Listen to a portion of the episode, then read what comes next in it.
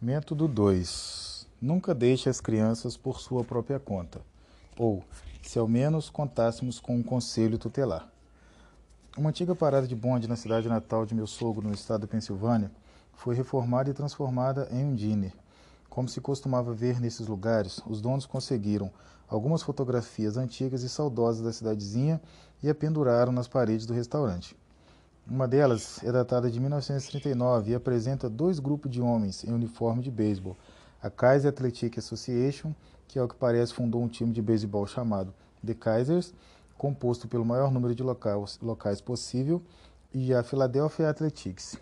Os As ainda não tinham se tornado naquela época os eternos lanternas da Liga Americana, de fato, havia uma série de jogadores do Salão da Fama naquele time da fotografia. Eles, homens que estão entre os dois ou três melhores jogadores de sua posição na história. O apanhador Mickey Cocherani, o primeira base Jimmy, o monstro, Fox e o brilhante e briguento Moses, canhoto, Groove. Segundo as fotografias, durante o meio de junho daquele ano, os As percorreram os 140 quilômetros ao norte da Filadélfia para jogar um mero amistoso contra os Kaisers. Não é preciso dizer que uma fotografia como essa é simplesmente inconcebível nos dias de hoje. É provável que encontremos jogadores de beisebol posando ao lado de seus agentes do que de qualquer grupo local como o da fotografia. Mas isso não se deve simplesmente ao fato de que jogadores de beisebol atuais são todos multimilionários. Mesmo que eles desejassem ardentemente participar um amistoso desse tipo, não há mais equipes locais para jogar. O Kaiser Athletic Association não existe mais. E não é somente um time local de beisebol. Ao lado daquela fotografia, há outra de uma banda local em uniformes.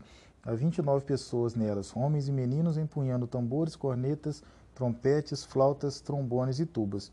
29 pessoas de uma pequena e empoeirada vila com menos de mil habitantes.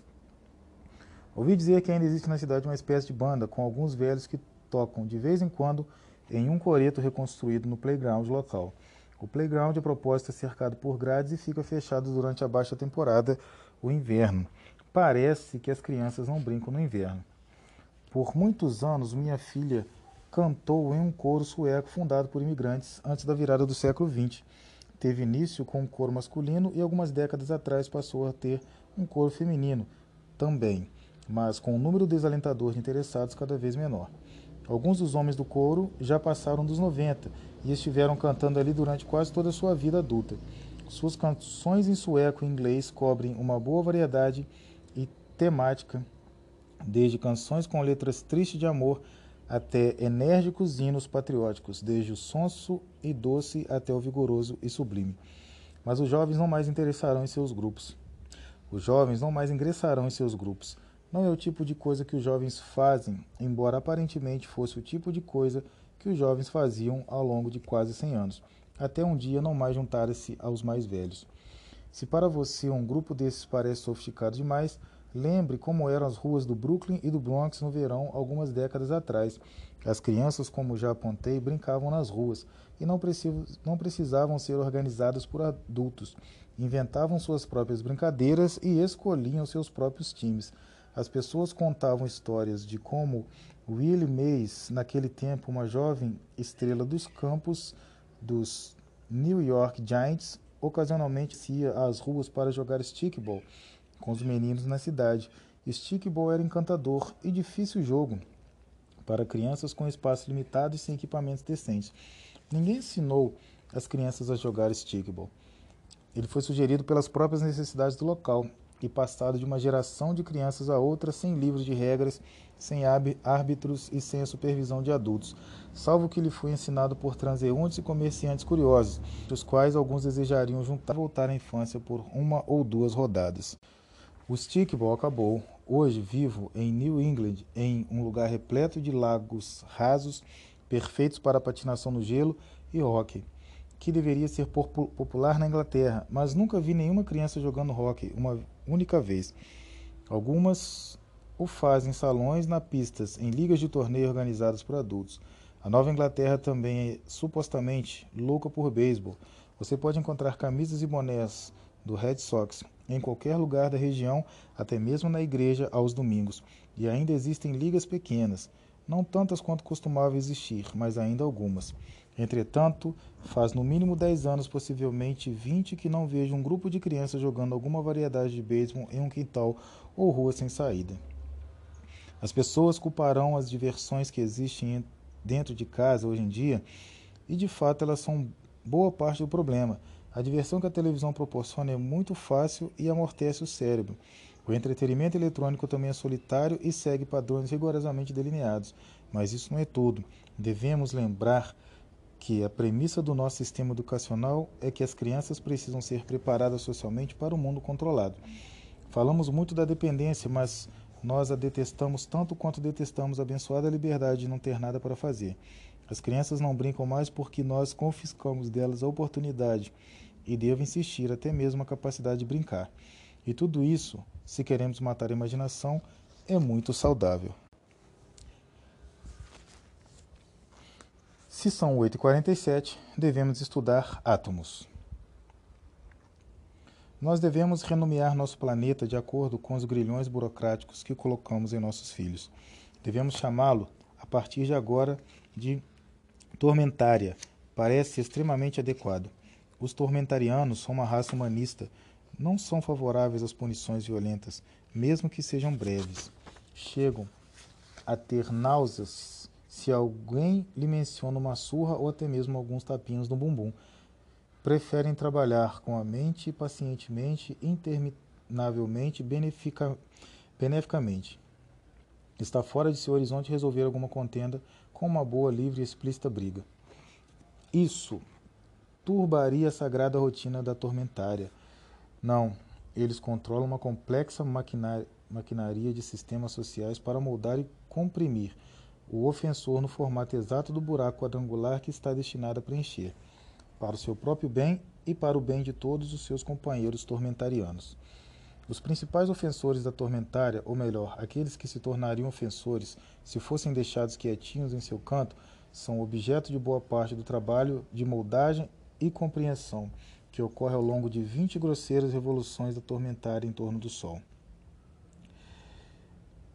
Quando eles estão quase velhos o bastante para vagar sozinho por aí, são transportados para o que em língua tormentariana é chamado asilo, que significa centro do arco-íris, onde são atendidos por profissionais pagos, normalmente de temperamento dócil, que irão alimentá-los em horários de alimentação regulares, colocá-los para dormir em horários regulares de sono, darão a eles atividades determinadas em cronogramas para impedir que enferrujem e endureçam e também lembrarão seus nomes.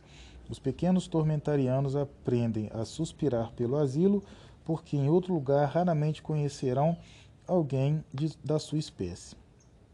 Além disso, os muros do asilo são alegremente pintados com cores estranhas à flora e à fauna da tormentária, tons de azul vivo para substituir o céu e de roxo e laranja para substituir as frutas, os botões e as flores. As crianças, como bem sabem os tormentarianos, gostam desse tipo de coisa, e a simples notícia disso tudo tornará os risos, as árvores e os montes da tormentária enfadonhos por comparação. No asilo, as crianças devem ser atormentarizadas com brincadeiras pré-estabelecidas, nunca de natureza competitiva, para que ninguém se machuque com verdadeiras irritações ou desapontamentos, ou exulte como uma verdadeira vitória. Elas também aprendem seu alfabeto e os melhores alunos, após o término do curso, já são capazes de ler baboseiras, contentando a vaidade dos seus pais, que desejam ardentemente enviá-los às melhores penitenciárias do planeta. Isso também prepara as crianças para suas vidas adultas, quando já estarão lendo jornais e revistas. A grande vantagem desse método de ensino é que ele induz as crianças ao que chamamos de curto-circuito, um fenômeno fascinante que merece um olhar mais profundo. Toda criança nascida na tormentária possui uma rede de filamentos conectados a múltiplas massas de tecido no cérebro, enredada nas mais incríveis e exuberantes formas. Isso determinaram os tormentarianos, não poderá ser assim. A tarefa, portanto, é desenvolver o menor número possível dessas conexões e consumi-las até a morte, para que as outras se fechem e as sobrecarregadas queimem ou tornem-se inúteis para o tráfico de coisas mais que ordinárias. Digamos, por exemplo, que seu filho não queira aprender o alfabeto tormentariano. Ele quer aprender, no lugar disso, o que ocorre a um pedaço de resina de pinheiro se for deixado sob o sol. Ele não quer soletrar céu, ele quer rir até lá e vê-lo. A coisa mais óbvia a fazer com ele é impedi-lo de olhar para o céu e ao mesmo tempo martelar sua cabeça com a soletração da palavra até ele não aguentar mais. Se seus companheiros estão à sua frente no balbuciar das letras, isso é vantajoso para os tormentarianos, pois somado ao curto-circuito, ele também passará a crer que talvez não seja muito inteligente, quando na realidade o contrário possa ser verdade.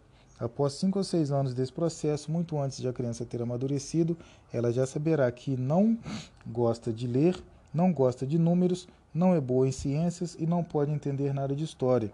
Em outras palavras, com exceção de alguns pequenos vícios sociais depravados que talvez floresçam, uma propensão a beber ou engravidar moças, as crianças se tornarão perfeitos espécimes sociais.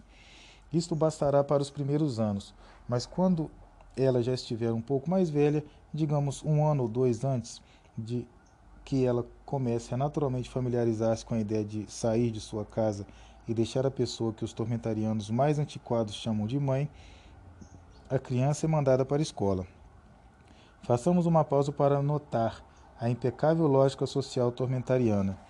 Antigamente, quando os tormentarianos tinham apreço pelas medidas disciplinares físicas, os ricos enviavam seus meninos ou meninas para um internato distante para que dormissem em acomodações, ex exercitassem as conjugações verbais do tormentariano antigo, comessem alimento espartano e praticassem esportes vigorosos nos campos. O problema com esse sistema era que, apesar das crueldades comuns e longos períodos de trabalho árduo, as crianças eram deixadas sob seus próprios recursos e podiam desenvolver sua imaginação independentemente da própria escola. Elas formavam clubes de toda sorte de coisas, canto, coleção de selos, xadrez, elas construíam suas próprias leis, times e hierarquias, e estas coisas, independentemente do bullying e de coisas piores, os fizeram homens e mulheres antes mesmo que tivesse consciência disso. O crescimento pessoal que se esperava dessa, dessas crianças pode ser antevisto em um, exército, em um exceto em um excerto de uma carta do presidente tormentariano Theodore Roosevelt ao seu filho Kermit, na longínqua cidade de Groton, respondendo a uma carta no qual Kermit notificara seu pai que seria jogador de futebol americano. O presidente aprova a decisão e então adiciona: Preferiria ter um filho prodigioso nos estudos a um filho prodigioso nos esportes, mas importa-me muito mais que ele apresente antes verdadeira grandeza de caráter do que destreza intelectual ou física, e creio que tanto você quanto o Ted são capazes de desenvolver tamanha faculdade. Fica claro que seus filhos haviam adentrado um mundo próprio com grandes riscos e recompensas maiores ainda, um mundo no qual os outros meninos os estimariam de acordo com sua hombridade. Tal experiência poderia suscitar profunda indignação ou profunda afeição, ou ambos, e também havia a perigosa beleza da poesia tormentariana antiga, escondendo-se sob suas asas, pronta para espalhar pinceladas de ouro pelos dormitórios. Isso não poderia ficar assim. Então os tormentarianos modernos inventaram um sistema que combina as virtudes das antigas escolas de elite com as virtudes da era das máquinas. As elites, eles observaram, tiveram o instinto adequado. Perceberam que era bom tirar as crianças de seus pais, mas que bem isso poderia fazer se elas formariam uma república própria no lugar de seus pais. O truque está em removê-las tanto de seus pais quanto de seus companheiros. Os tormentarianos antigos tinham um gosto por impor trabalhos árduos a seus pupilos. Infelizmente, o trabalho árduo que impunham era árduo demais no início, mas produzia um resultado bom demais no final. É melhor adoçar o trabalho árduo com sacarina e fazer com que não chegue a lugar nenhum. Então agora as crianças tormentarianas dormem em casa, mas quase não vivem ali. Elas levantam muito cedo pela manhã para subirem em um ônibus que para a cada 100 metros para apanhar novos passageiros. Isso garante que nenhuma criança tenha de caminhar longas distâncias e que a viagem no ônibus tome aproximadamente uma hora da manhã e uma hora da noite. Isso significará que serão tiradas quase duas horas da vida da criança sem nenhum propósito real, dia após dia ao longo de 12 anos. Uma conquista significativa. E então a criança é enviada para o que chamam de lar-escola. Os tormentarianos não perderam completamente o senso de humor. Aqui a criança será numerada e depois dispensada. Soa uma sirene e todas as crianças movem-se para uma das salas de aula, onde serão exercitadas no alfabeto ou em qualquer outra coisa. Por favor, note que esse movimento de uma sala a outra é de grande importância.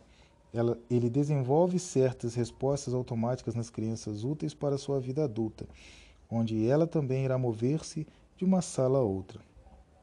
Ao soar de uma sirene, isso, infelizmente, tornou-se necessário devido às dimensões da escola, onde centenas e até milhares de crianças são encaixotadas e desencaixotadas em um único lugar todos os dias, e quase sempre nenhuma é perdida. O anonimato do lugar, visto que é impossível para qualquer um conhecer todos os que estão ali pelo nome ou pelo rosto. Prepara a criança para um mundo anônimo. Se as escolas continuassem pequenas, talvez existisse ali o grande perigo da sensação de estar em casa e da lealdade ao lugar, como todos os pensamentos antissociais que um lar desperta. Por exemplo, que a garotinha sentada ao seu lado é realmente muito bonita.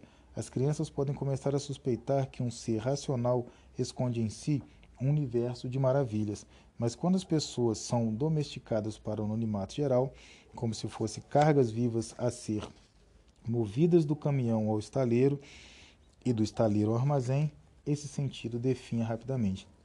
É também útil para o regime tormentariano a repetição do tempo em segmentos distintos. Por exemplo, a criança aprenderá que 45 minutos é a quantidade de tempo certa para se dedicar em uma só tacada a qualquer assunto que seja. Você está olhando imagens de borboleta, você deve olhá-las durante 45 minutos. Você está lendo um conto sobre um pirata, deve lê-lo por 45 minutos mas ele está prestes a ser enforcado no mastro do navio. Não importa, faça com que espere até amanhã. Você está estudando gramática tormentariana? Provavelmente não, mas se está, deve estudar somente por 45 minutos. Mas você acha que pela primeira vez em sua vida entendeu o que é um particípio e quer pôr à prova essa teoria? Desculpe, mas seus 45 minutos acabaram. Não se preocupe, a empolgação momentânea da descoberta passará e amanhã você estará tão desorientado quanto sempre esteve. Tanto faz se o interesse da criança é profundo como o oceano ou raso como uma poça de chuva. E não importa se o assunto da leitura seja reis antigos ou como ser gentil com os animais. Os administradores adultos irão garantir que você dedique 45 minutos a ele. Todos vocês, sem distinção, nada mais e nada menos. Todos os assuntos serão abordados com o mesmo grau de seriedade, o que significa, com efeito, que nenhum deles será realmente levado a sério. Após seis ou sete horas disso, que não pode ser considerado um trabalho no amolador, pois o verdadeiro amolador é uma rápida e adorável ferramenta com propriedade de afiar, ao passo que a escola tem o intuito de cegar.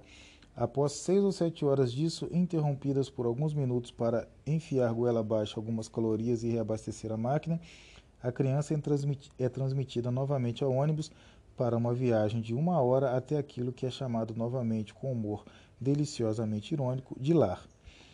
Como não há ninguém em casa à sua espera, ela liga a televisão para assistir a algum programa que não lhe desperta o menor interesse. Isto é chamado de lição de casa. E assim sua vida segue ano após ano. Ora, ninguém seria capaz de suportar o regime tormentariano sem o chamado repouso, que impede o desgaste o rompimento dos cabos e o atrofiamento dos, das partes móveis. Mas os tormentarianos, como bons mestres da organização, distribuíram esse período com sabedoria. Antigamente, antes que eles dominassem a arte da gestão humana, o período escolar ficava exprimido em apenas oito ou nove meses, deixando as crianças completamente livres no resto do ano. Geralmente no verão, quando o tempo é mais agradável. Alguns acadêmicos costumavam desculpar os antigos tormentarianos por esse lapso sob a alegação de que o povo ainda era agrário e as crianças eram necessárias para trabalhar nos campos. Isso é obviamente um absurdo. O plantio é feito na primavera e a colheita no outono. Não, os verões eram livres porque eram a melhor época para os seres humanos se reunirem em família e com seus vizinhos. Mas agora os tormentarianos comprimiram as férias de verão em dois meses, ou até mesmo um mês e meio, e os invadiram para privilegiá-las com as atividades enriquecedoras, garantindo assim que toda criança crie repugnância pela alta literatura, tendo ela se tornado uma grande desmanche de prazeres. Com o mesmo sábio desdém pela liberdade, os tormentarianos multiplicaram suas atividades extracurriculares, o que todas as crianças costumavam fazer por si próprias, sem adultos para controlar suas ações, agora relativamente pouco fazem e sob rígida supervisão. Os próprios pais seguiram a sugestão das escolas e hoje em dia matriculam, matriculam seus pequenos fardos em toda espécie de práticas, aulas de dança ou música, ou ginástica, ou artes marciais, a ponto de os horários de um tapinha, de um tampinha tormentariano típico se aproximarem do cronograma diário de um executivo de uma grande empresa. Talvez na tormentária você não olhe as estrelas à noite simplesmente porque não gosta de fazer isso, mas ficaria admirado e desejoso se seus pais o inscrevessem em um curso de astronomia, onde você observaria muito pouco as estrelas, mas andaria muito de carro, responderia presente Muitas vezes se depararia com muitos desenhos na lousa e aguardaria em fila até sua vez no telescópio. Talvez em Tormentária você não saia correndo com seus amigos, somente os meninos, até alguma piscina natural para com eles tirar a roupa, mergulhar e nadar como um bobo felizardo. Mas ficaria admirado e desejoso de seus pais o inscrevessem em aulas de natação onde teria seu peso checado em balanças e sua gordura em adipômetros, seus pelos raspados para mais agilidade, seus tempos cronometrados e encheria seus pulmões com o doce e nocivo odor do cloro. Talvez em Tormentária você não chame seu amigo de, da rua aos berros para discutir qual dos seus ídolos é o melhor jogador de beisebol, mas ficaria admirado e desejoso de seus pais o escreverem em um clube de debates onde você afiaria suas habilidades até mesmo que, e isso é muito desejado, fosse reconhecido por uma universidade tormentariana. De fato, tudo o que você faz quando criança deve ser instrumentalizado. Uso aqui deliberadamente o termo instrumentalizado para conformar-se ao tal currículo vitae que lhe presenteará com o título de Pedantismo Superior, seguido de Obra de Prestígio, seguido da aposentadoria e morte. Tudo que cair na árvore está fora. Comparando a rotina dessas crianças com a de um garoto típico de algumas gerações anteriores, podemos notar a sabedoria dos tormentarianos modernos. Sábado de um tormentariano. 8 horas, engolir o café da manhã. 8 e 15, ser levado ao futebol. 8 e meia, jogo. 11 e meia, ser levado para almoçar na rede de fast food. 11 e 45, engolir o almoço. Meio-dia, ser levado para o lar. Meio-dia e 15, repouso, videogames, televisão. 15 horas, artes marciais. 16 e 45, ser levado para o lar. 17h15, esperar o jantar reclamar. 17h45, engolir o jantar. 18 horas, fingir fazer a lição de casa, navegar na internet ao invés disso, ver imagens inusitadas. 20 horas, fazer a lição de casa. 21 e 30 assistir a trechos miseráveis de programas de televisão ou filme com os pais. 22 horas, ir para o quarto conversar com os amigos na internet não escrever uma única sentença até o fim. 23h45, engolir um lanche. Meia-noite, dormir. Sábado de Stan Museal. 7 horas, engolir o café da manhã. 7h15, fazer as obrigações. 8 horas, desaparecer com os amigos. 19 horas, reaparecer para o jantar, engolir o jantar. 19h15, ouvir rádio com a família. 19h45, caminhar com o papai até a casa da vovó, engolir lanche.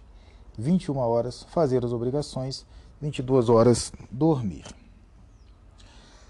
Quão irresponsáveis já fomos um dia, deixando os nossos filhos esses imensos montantes de tempo para brincarem ao ar livre com seus pares, inventando como arranjavam para a cabeça, às vezes pescavam, às vezes acendiam fogo de artifício em latas de lixo, às vezes saltavam para dentro dos trens, às vezes caminhavam pela floresta e mapeavam trilhas, às vezes pedalavam até as cidades vizinhas, às vezes declaravam guerra uns aos outros, às vezes passeavam até uma construção para inspecionar as retroescavadeiras e guindastes.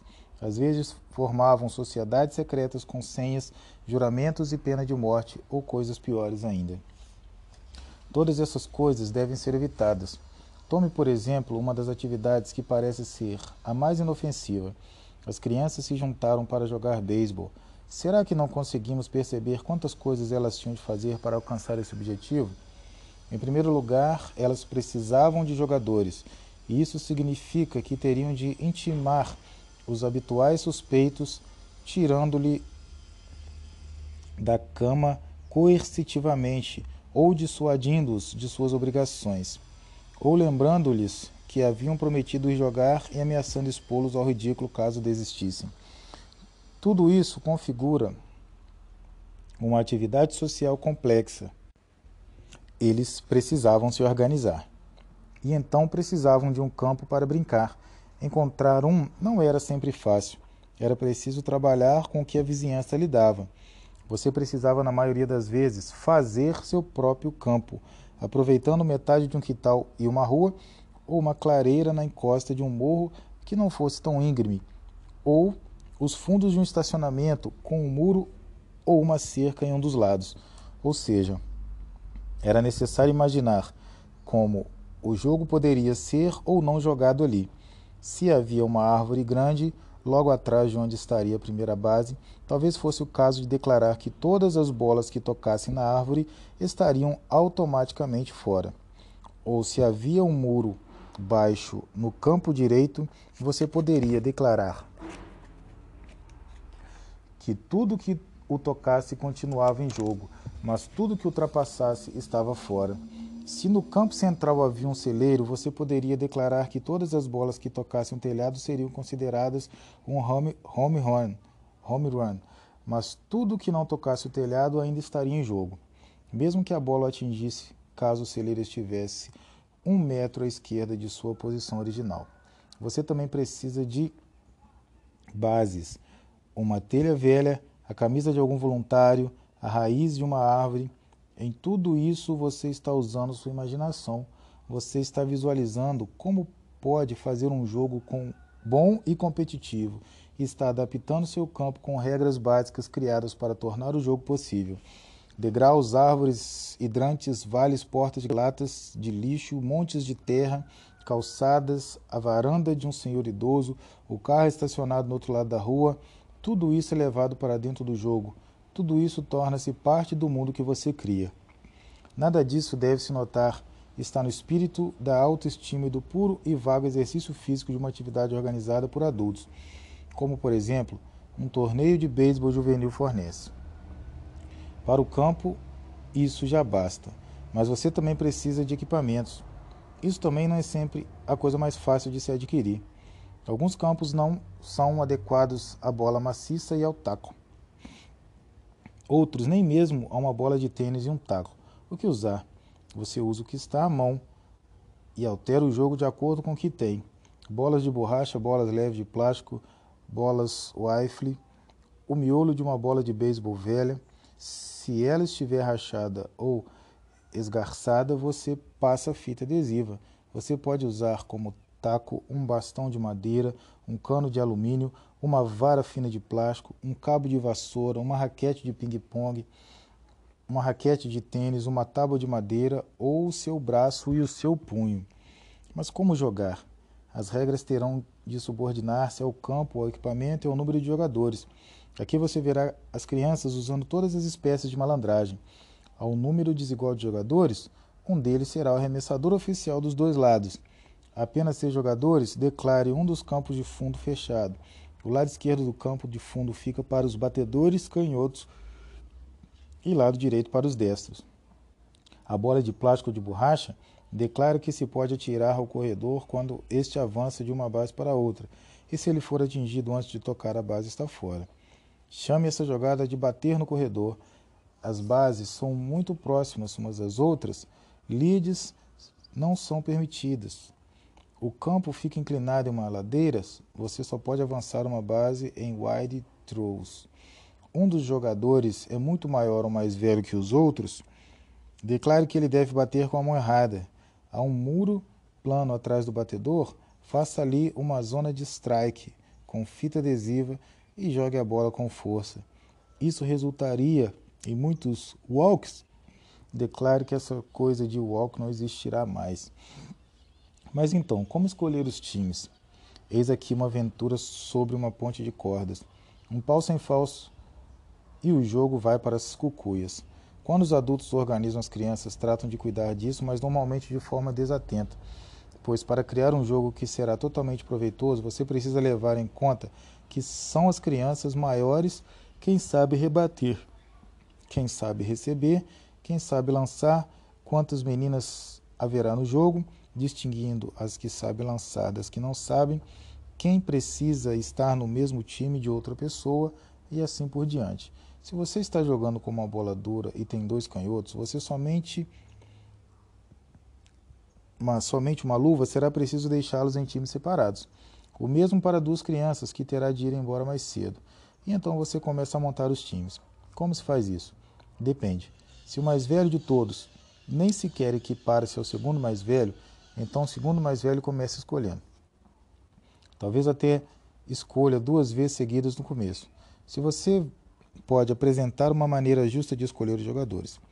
Talvez jogar pedra, papel e tesoura, ou para ou ímpar, ou sobre a base de um taco de beisebol, jogar mais mão sobre mão.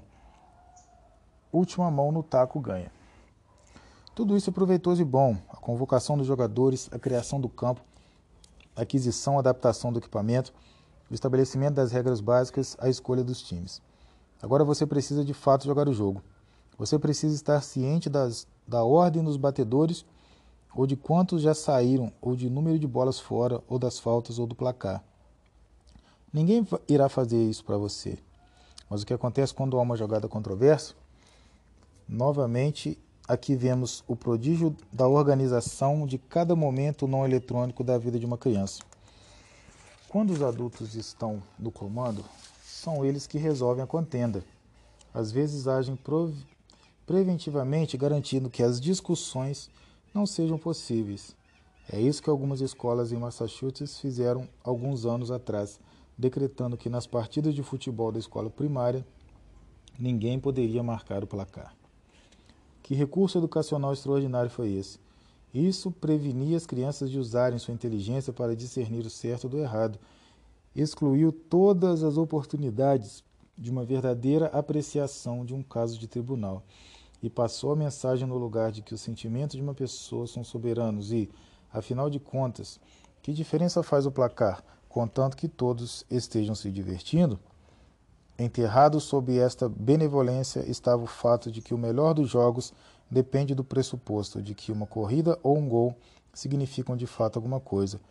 De outro modo, jamais serão jogos reais, mas mesmo com o placar valendo, quando surgem as brigas, logo um adulto, um adulto se prontifica a entrar no meio delas, dividir justa e ordenar as crianças a prosseguirem seu amadurecimento. Mas os meninos da épocas remotas haviam criado suas próprias regras para administrar a justiça nos terrenos baldios. O rebatedor lança uma bola rasteira para o interba interbases e diz que venceu o lançamento para a primeira base. O interbases diz que ele está fora. Eu ganhei de você por um quilômetro. Um quilômetro na linguagem da várzea significa 10 ou 15 centímetros a distância entre a base e o pé que está quase alcançando. Você está brincando? Meu pé chegou antes de ouvir a bola na luva. Você está cego. Isto é um contra-argumento com prova. Você nunca chegou a ouvir a bola, mentiroso. Isto é um ataque direto à integridade pessoal. Não vou deixar você se safar desta vez. Isto é uma ameaça ao bem-estar pessoal. Não vou deixar você se safar dessa vez. Bem, então vá em frente e tente a sorte. Isso se chama dar o blefe. Normalmente, os casos não passam desse ponto. Os meninos passarão a debater usando provas e todo mundo sabe que todos querem respeitar as provas, visto que de outro modo nenhum jogo seria possível. Se a prova é irresoluta, o próximo recurso é convocar uma pessoa não envolvida mais próxima, talvez um espectador ou um jogador conhecido por sua honestidade, conquanto este tivesse testemunhado a jogada com clareza. Se isso não funcionar, então passam a apelar aos oponentes dignos, aqueles no time de um dos réus que admitirão que seu companheiro de equipe está errado. E se isso não funcionar, os garotos não voltarão emburrados para casa. Qual seria a graça disso? Eles realizarão o ato supremo da sua imaginação moral, perdoarão o universo do beisebol, eles irão fugir, fingir que a jogada nunca aconteceu. Todos retornaram aos seus lugares e voltam à jogada, aceitando o novo resultado, seja ele favorável ou não. Qualquer um que ainda nutre mágoas sobre o assunto é rotulado como um mau perdedor e é olhado com desprezo por seus companheiros. É uma grande falha de caráter, mas qualquer um que conseguir bolar uma solução rápida e aceitável para os dois lados é rotulado como bom jogador e dele se esperarão grandes e gloriosos atos. Devemos sempre lembrar que uma cena como essa que acabei de descrever é a última coisa que queremos. Pessoas que conseguem organizar umas às outras e realizar algo tão diabolicamente complicado como uma boa partida de beisebol são difíceis de pastorear. Elas são capazes de formar uma sociedade própria. Elas tornam-se homens e mulheres e não recursos humanos. Elas são capazes de ser livres. Uma cultura própria. Será que estou exagerando o perigo de crianças puras e livres reunindo-se para formar o germe de uma vida em comunidade? Mark Twain diria que não. Tome, por exemplo, outro, outro episódio da infância de Huckleberry Finn. Bem, quando Tom e eu chegamos à beira do topo da colina, olhamos para baixo, para a aldeia e conseguimos ver três ou quatro luzes cintilando onde havia alguns doentes. Talvez, e as estrelas sobre nós brilhavam como nunca antes. E descendo a aldeia estava o rio, com mais de um quilômetro de ponta a ponta, assombrosamente manso e gigantesco. Norte de passagem, que Hulk e Tom estão fora de casa à noite, sob a abóbada celeste, a fonte reluzente da inexprimível apreciação natural de Hulk pela beleza.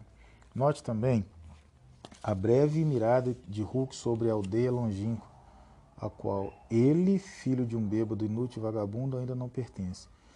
Mas ele desejava pertencer a algum lugar. Logo, outros garotos reúnem-se a eles. Descemos a colina e encontramos Joe Harper, Ben Roger e mais dois ou três dos garotos escondidos na antiga coureira. Então nós desatamos uma, um esquife e os descemos o rio por três quilômetros e meio até chegarmos até chegarmos na grande marca na encosta da Note que a aventura desses meninos depende de um lampejo de imaginação que se propagou de um para o outro, de modo que, na esperança de realizar a imaginada aventura, eles se reúnem encontrando-se em um certo lugar, a uma certa hora, com uma canoa nos arredores à sua disposição, para ir ao lugar que Tom designa como seu esconderijo. Caminhamos até um amontoado de arbustos, onde Tom fez todos jurarem que guardariam o segredo, e então mostrou-lhes um buraco na colina, bem na parte mais apinhada dos arbustos. Vemos aqui outros elementos em sua união. A imaginação concebe uma lei e uma maneira de garantir o acordo de obedecê-la. Isso os prepara para a formação de uma irmandade. Então, acendemos as velas e engatinhamos com as nossas mãos e joelhos. Avançamos aproximadamente 180 metros e então a caverna se abriu. Tom procurou, tocando entre as passagens, e logo enfiou-se sob uma parede onde não se podia notar que havia um buraco. Percorremos um trecho estreito e adentramos em uma espécie de câmara completamente úmida, orvalhada e fria, e ali paramos. Tom diz: Agora nós vamos fundar esta irmandade de ladrões que se chamará Gangue de Tom Sawyer. Todos que quiserem entrar terão de prestar um juramento e escrever seu nome com sangue. Eles continuaram com o procedimento jurando matar, com requintes sórdidos, qualquer um que divulgasse os segredos à gangue. Não só o traidor, mas também sua família. Isso gera a primeira discussão entre os garotos porque Hulk Finn não possuía nenhum familiar que alguém pudesse encontrar. Hulk está a ponto de ser chutado para fora do grupo porque não seria justo com os outros se ele não tivesse uma família para ser assassinada. Ele simplesmente pensa na senhorita Watson, que o havia adotado como órfão. Eles poderiam matá-la, oh, ela servirá, ela servirá, diziam os garotos antes, seguindo misericordia, misericordiosamente o espírito do que as linhas de sua lei. Eles deixam Hulk entrar. É verdade que muitos pais não sofrem as desvantagens de morar nas proximidades do rio Mississippi, com seus milhares de ilhotas, seus lagos em ferradura, seus esconderijos subterrâneos nas encostas dos morros, sua corrente vasta e majestosa e suas promessas de terras distantes. E não há dúvidas de que Twain está divertindo-se às custas de Tom e dos garotos. Eles não matam ninguém de fato, como haviam declarado que fariam em sua constituição pueril. Mas toda a graça do episódio apoia-se no reconhecimento do leitor. Ele também teria feito isso nas margens do Mississippi, porque na realidade já participou de algo parecido quando era criança. Em outras palavras, o episódio não passa de uma breve e romântica hipérbole do que as pessoas reconheceriam como universal entre as crianças. Deixadas por si próprias, eles simplesmente não permaneceriam sozinhas. Elas se organizaram para fundar seus pequeninos reinos, baixar decretos, entronizar e depor governantes, dar novos nomes uns aos outros, inventar códigos secretos, construir esconderijos e praticar uma espécie rústica de justiça e misericórdia. Tudo para preencher os longos e abençoados dias do verão. Aqui, por exemplo, a recordação de um homem de um dia de verão em New Hampshire, onde ele e seus amigos reuniram-se para um passeio ao longo do dia, para remar, pescar, cozinhar sua comida, tomar banho, quase sempre sendo ridículos. Logo após o fechamento das escolas, começaram os preparativos para uma excursão de pesca de peixes e sapos-bois para o que fosse abundante em grandes filas de peixes e vastas quantidades de pernas de sapo. Logo cedo, em uma manhã, os garotos carregaram seu barco com uma miscelânea de suprimentos, uma chaleira, um tripé, muitas dezenas de espigas de milho verde, um saco de batatas, uma peça de carne de porco salgada, um saco de papel com farinha, outro com sal, outro com açúcar, uma jarra de café, muitas garrafas de água com açúcar, facas, garfos, equipamentos de pesca, redes de caçar, borboletas, caixas para guardar os espécimes, vidros de éter, etc. Os últimos itens pertencendo aos cientistas da expedição. Para o autor, não importava tanto o que eles faziam nesses dias, desde que fizessem juntos e por sua própria conta. Ele amava o rio porque era ali onde ele e seus amigos pescavam e fumavam com Pitônia todos, todos juntos. Recordando tais dias, depois de muitos anos, ele é tocado por aquele antigo laço de imaginação e se elege o último entre seus amigos como uma espécie de cronista de um exército de homens melhores do que ele. Era o costume nas antigas incursões dos gauleses que se buscassem todos os homens de físico adequado para o serviço militar e se deixassem os homens fatigados, velhos e doentes para guardar o campo. Acontecia que sempre havia alguns homens que não eram velhos o bastante para escapar. do serviço, mas que também não possuíam nenhum valor nos esportes rigorosos, nas marchas forçadas e nos conflitos ferozes da época. Esses homens eram normalmente convocados para registrar os eventos e cantar as minúcias das batalhas e as façanhas dos heróis. Normalmente, essa posição era conferida a eles não porque lhe fosse a mais adequada, mas porque eles não serviam para nada além disso. E então, talvez, por razões similares, essa posição ficou sob o cargo de Plup, e ao seu relato agrada, agrada de certo ele ficar feliz e agradecido. O objetivo de uma educação iluminada deve ser garantir que sentenças como essa nunca mais sejam escritas. Não é somente porque são tradicionalmente elegantes, nem porque relevam traços de humildade e lealdade realmente tocantes. É porque nós desejamos produzir crianças incapazes de conceber os sentimentos que a passagem apresenta, porque nunca terão experiência desse tipo de amizade e de aventura em grupo que o autor descreve. Nós queremos criar crianças que nunca conheçam outra cultura ou comunidade senão as de papelão que providenciamos a elas para substituir a realidade. Nós queremos crianças em relação às quais pessoas como o autor acima são dez vezes mais estrangeiras do que os próprios gauleses eram para ele. Uma coisa a fazer é salientar o abuso dessas coisas boas. Podemos fazer isso impunemente, pois os repórteres não têm o hábito de pensar. Pessoas morrem em acidentes de carro todos os dias, mesmo assim ninguém sugere que paremos de dirigir. Pessoas embriagam-se, mesmo assim ninguém sugere, não mais hoje, não mais hoje em dia, que a venda de bebidas alcoólicas seja proibida. Contudo, alguns jovens formam gangues e envolvem-se em eventos mais graves do que um derramamento de sangue imaginário. Por causa disso, não devemos nunca deixar as crianças sem supervisão.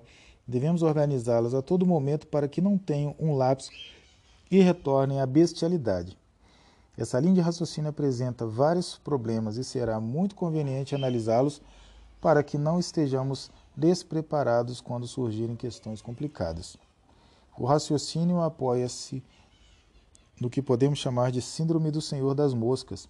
Neste excelente romance de William Golding, um grupo de garotos ingleses naufragam em uma ilha no Pacífico durante a Segunda Guerra Mundial sem qualquer adulto por perto eles formam sua própria sociedade. Eles têm reuniões, eles elegem um líder de cabelos claros, eles promulgam a lei parlamentar de que só pode falar na Assembleia com a concha na mão, mas terríveis temores e obsessões assombram os melhores entre eles. Eles têm a impressão de estar ouvindo gemidos e rangidos vindo da floresta na calada da noite.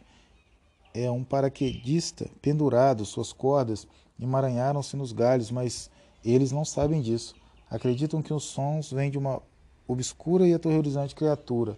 Logo, um grupo de garotos, garotos do coro liderados por um valentão, separa-se dos outros e viram caçadores. Assim dizem, eles irão comer carne. E de fato caçam e deleitam-se com sua matança e tomam parte em ritos de iniciação sádicos e declaram guerra contra os outros e terminam cometendo homicídio.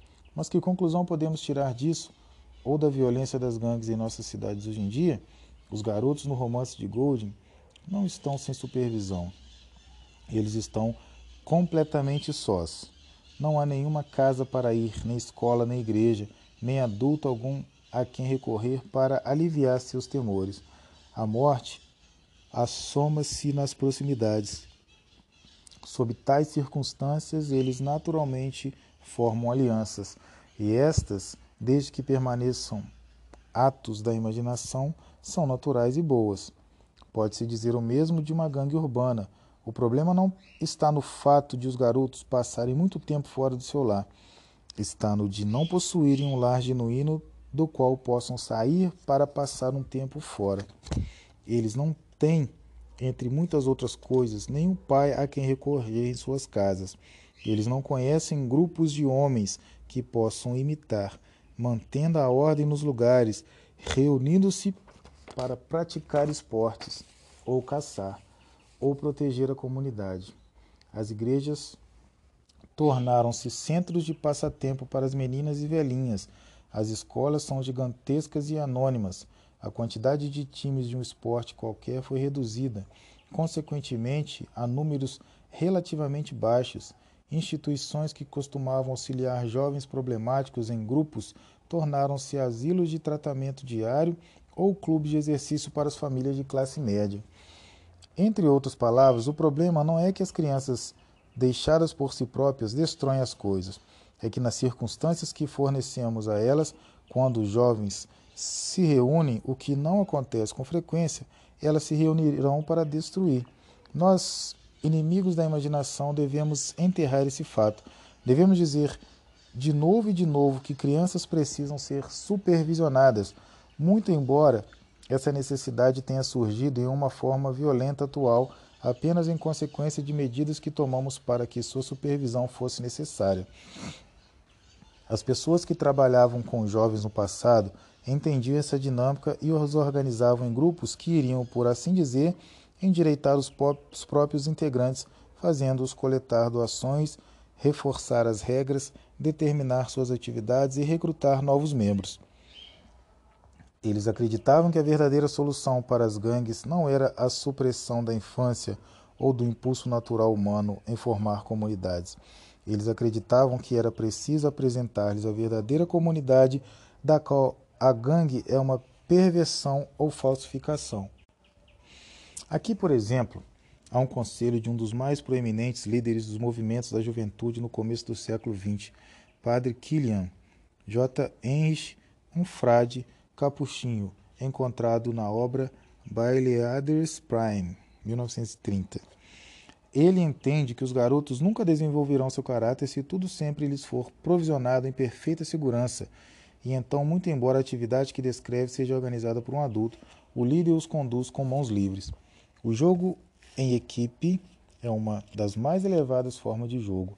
Não faça com que os jogos sejam sérios demais, mas nunca deixe de extrair o máximo de diversão deles, sempre de maneira condizente com a ordem e justeza. Encoraje os garotos tímidos a tomarem riscos e, cuidar, e, cuida, e cuide para que os garotos egoístas não tomem a maior parte de, em detrimento dos que estão menos adiantados. Não há necessidade de tratar jovens como se fossem feitos de vidro. Eles devem tornar-se capazes de suportar algumas quedas, pancadas e machucados. É o modo pelo qual a natureza os ensina a cuidarem de si mesmos. O escotismo iniciativa o escotismo incentiva uma iniciativa similar e também a camaradagem entre os jovens. Não é possível ter tudo à mão se você está, se você está trilhando uma picada em um lugar selvagem. Você precisa montar uma tenda, proteger a água fresca, pescar, fazer uma fogueira, manter-se limpo e dezenas de outras coisas, além de entreter-se junto aos seus amigos com música, jogos e conversa. Que mundo mais perigoso para a ingenuidade os jovens já habitaram um dia. Pois essas crianças autoconfiantes, quando estão organizadas em equipes de tropas, são capazes de realizar feitos que relevam seu caminho para a maturidade, que revelam seu caminho para a maturidade. O coronel Theodore Roosevelt Jr. embarcara em uma expedição científica nos planaltos gélidos do Tibete acessíveis somente pela travessia do lado oeste dos montes Himalaias. Ele e sua comitiva estavam abrigados em Lé depois de terem cavalgado e caminhado por duas semanas e meia para chegar na aldeia. Ele escreve: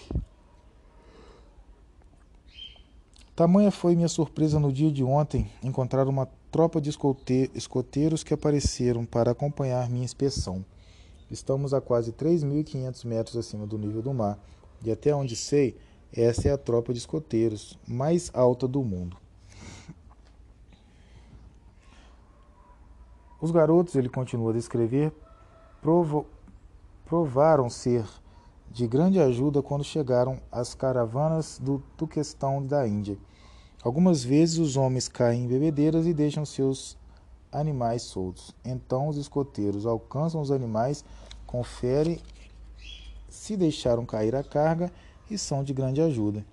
Ao que parece, a construção de barcos era um hobby comum em uma das subdivisões dos escoteiros chamados Escoteiros do Mar, com mais de 400 juntas nos Estados Unidos, a partir de 1932. Os escoteiros vendiam projetos, faça você mesmo, de esquifes corvetas com polpa em V e barcaças com polpa circular, de até 4 metros e meio de comprimento, por apenas 50 centavos. Ou incentivavam os garotos a participar de caminhadas muito mais desafiadoras do que as marchas guiadas por adultos, como a caminhada das lebres e cães.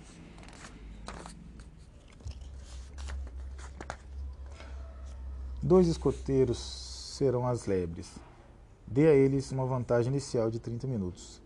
Eles devem carregar os utensílios de cozinha e a comida de toda a patrulha e demarcar com sinais proporcionais uma trilha para que o restante acompanharem.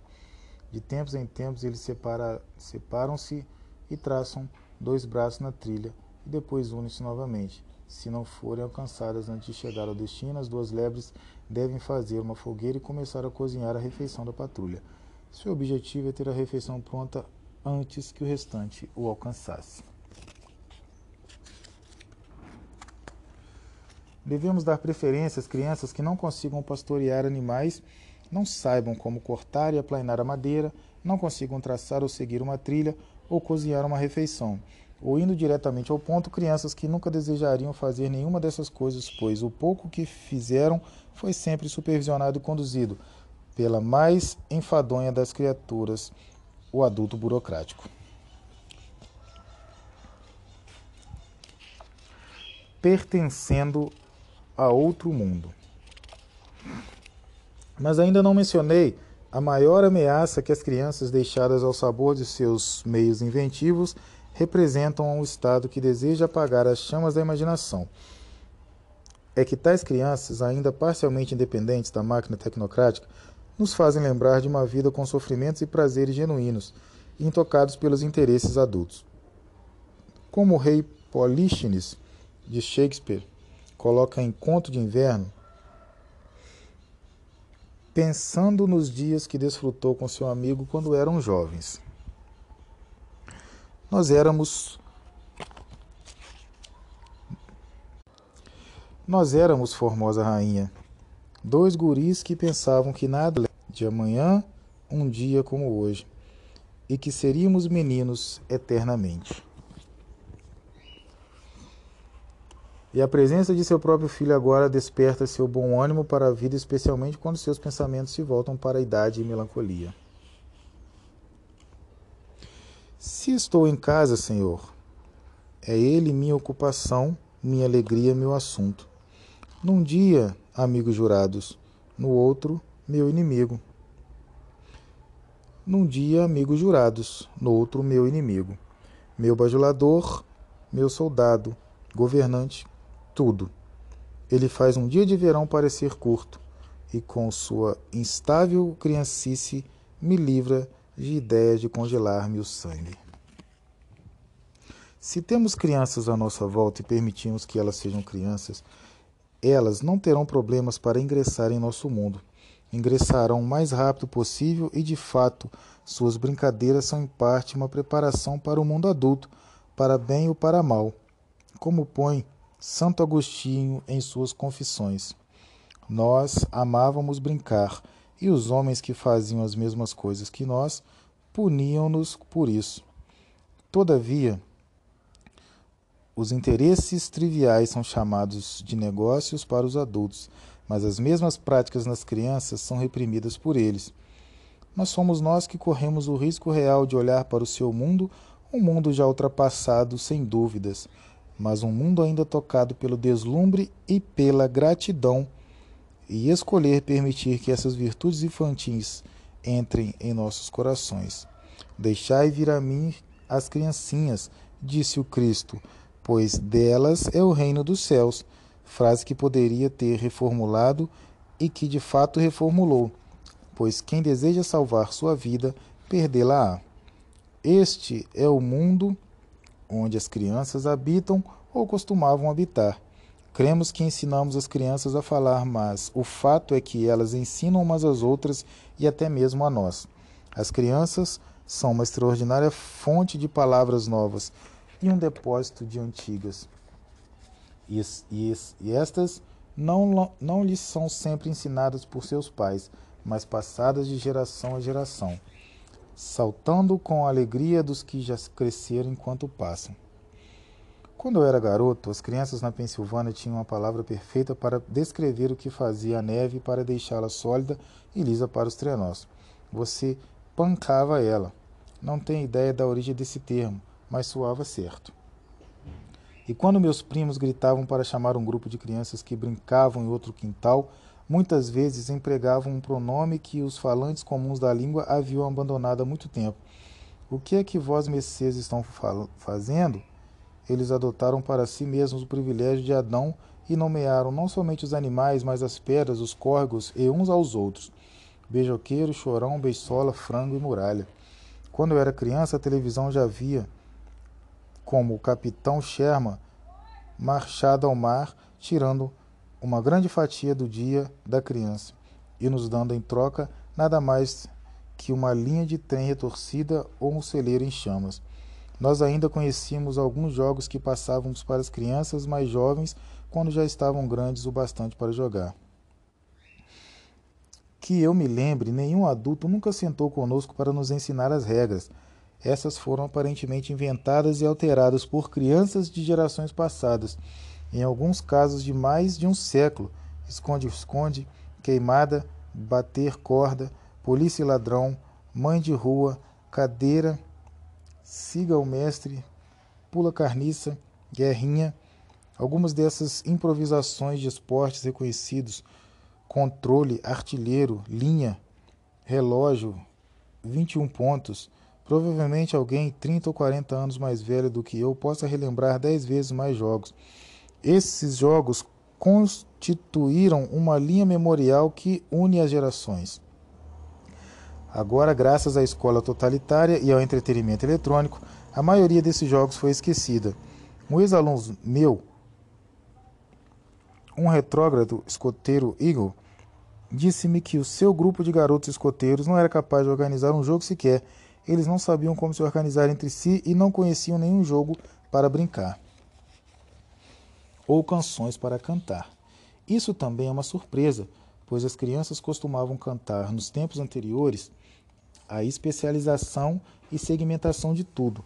E antes que a, a compressão da música popular em míseros três tons deixasse-os com uma surdez tonal tão absurda que, parabéns a você, lhe soa tão complicada quanto Chopin. Até mesmo as escolas encorajam isso com bastante entusiasmo. O amável contador de histórias antigas, Harry Schultz, relembra que o diretor de sua escola ensinava as crianças as canções Anne Lyle, What's the News, We Love to Sing Together Speedway. Laura Ingalls Wilder recordou como seu pai costumava pegar seu violino de tarde e tocar The Arkansas Traveler ou Sweet Betsy from Pike. Thomas Howard escreveu sobre as virtudes naturais que essas músicas tão constantemente relembradas estimulavam nas crianças. Quais virtudes? Howard enumera muitas delas: inocência, senso de dever, felicidade familiar, fidelidade, pureza, solidez mental, cortesia, sacrifício, alegria, paz, bondade. E a mais estranha para nós hoje em dia, o deleite da hesitação com minha dama. Tudo aconteceu na reunião de tricô de tia Dinar. Eu iria escoltar Nelly até sua casa. O que o garoto deseja parece deveras limitado, apenas a delicada e frágil ventura de acompanhar uma dama até sua porta.